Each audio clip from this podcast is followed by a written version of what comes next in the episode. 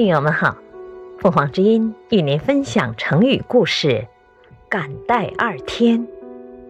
解释：形容那些把人从危险、艰难、疾病当中挽救出来的人。汉朝时代，有一个叫做苏张的人，做到刺史。刺史这一官职，是监察检举地方的官吏的长官，权力很大。一次，苏张外出视察，探知他的朋友清河太守贪赃枉法，连政务都被搜出来了。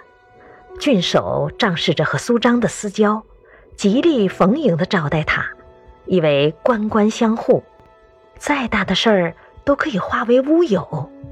他怀着感恩的心情，对苏张恭维地说：“人人都只有一个天。”而我却有两个天，他认为自己犯了严重的贪污，本该处死，但凭着老友的宽恕包庇，可以重新诞生，傲视一切了。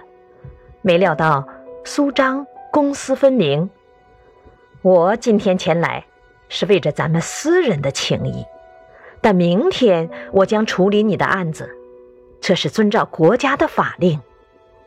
结果这位赃官。终于被治罪正法了，使官吏的风气整肃起来，这真是一个大快人心的打虎典范。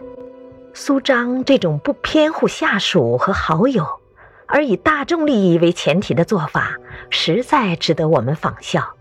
现在，我们就常用“感戴二天”这句成语来形容那些把人从危险、艰难、疾病当中挽救出来的人。和恩同再造是一样的意思。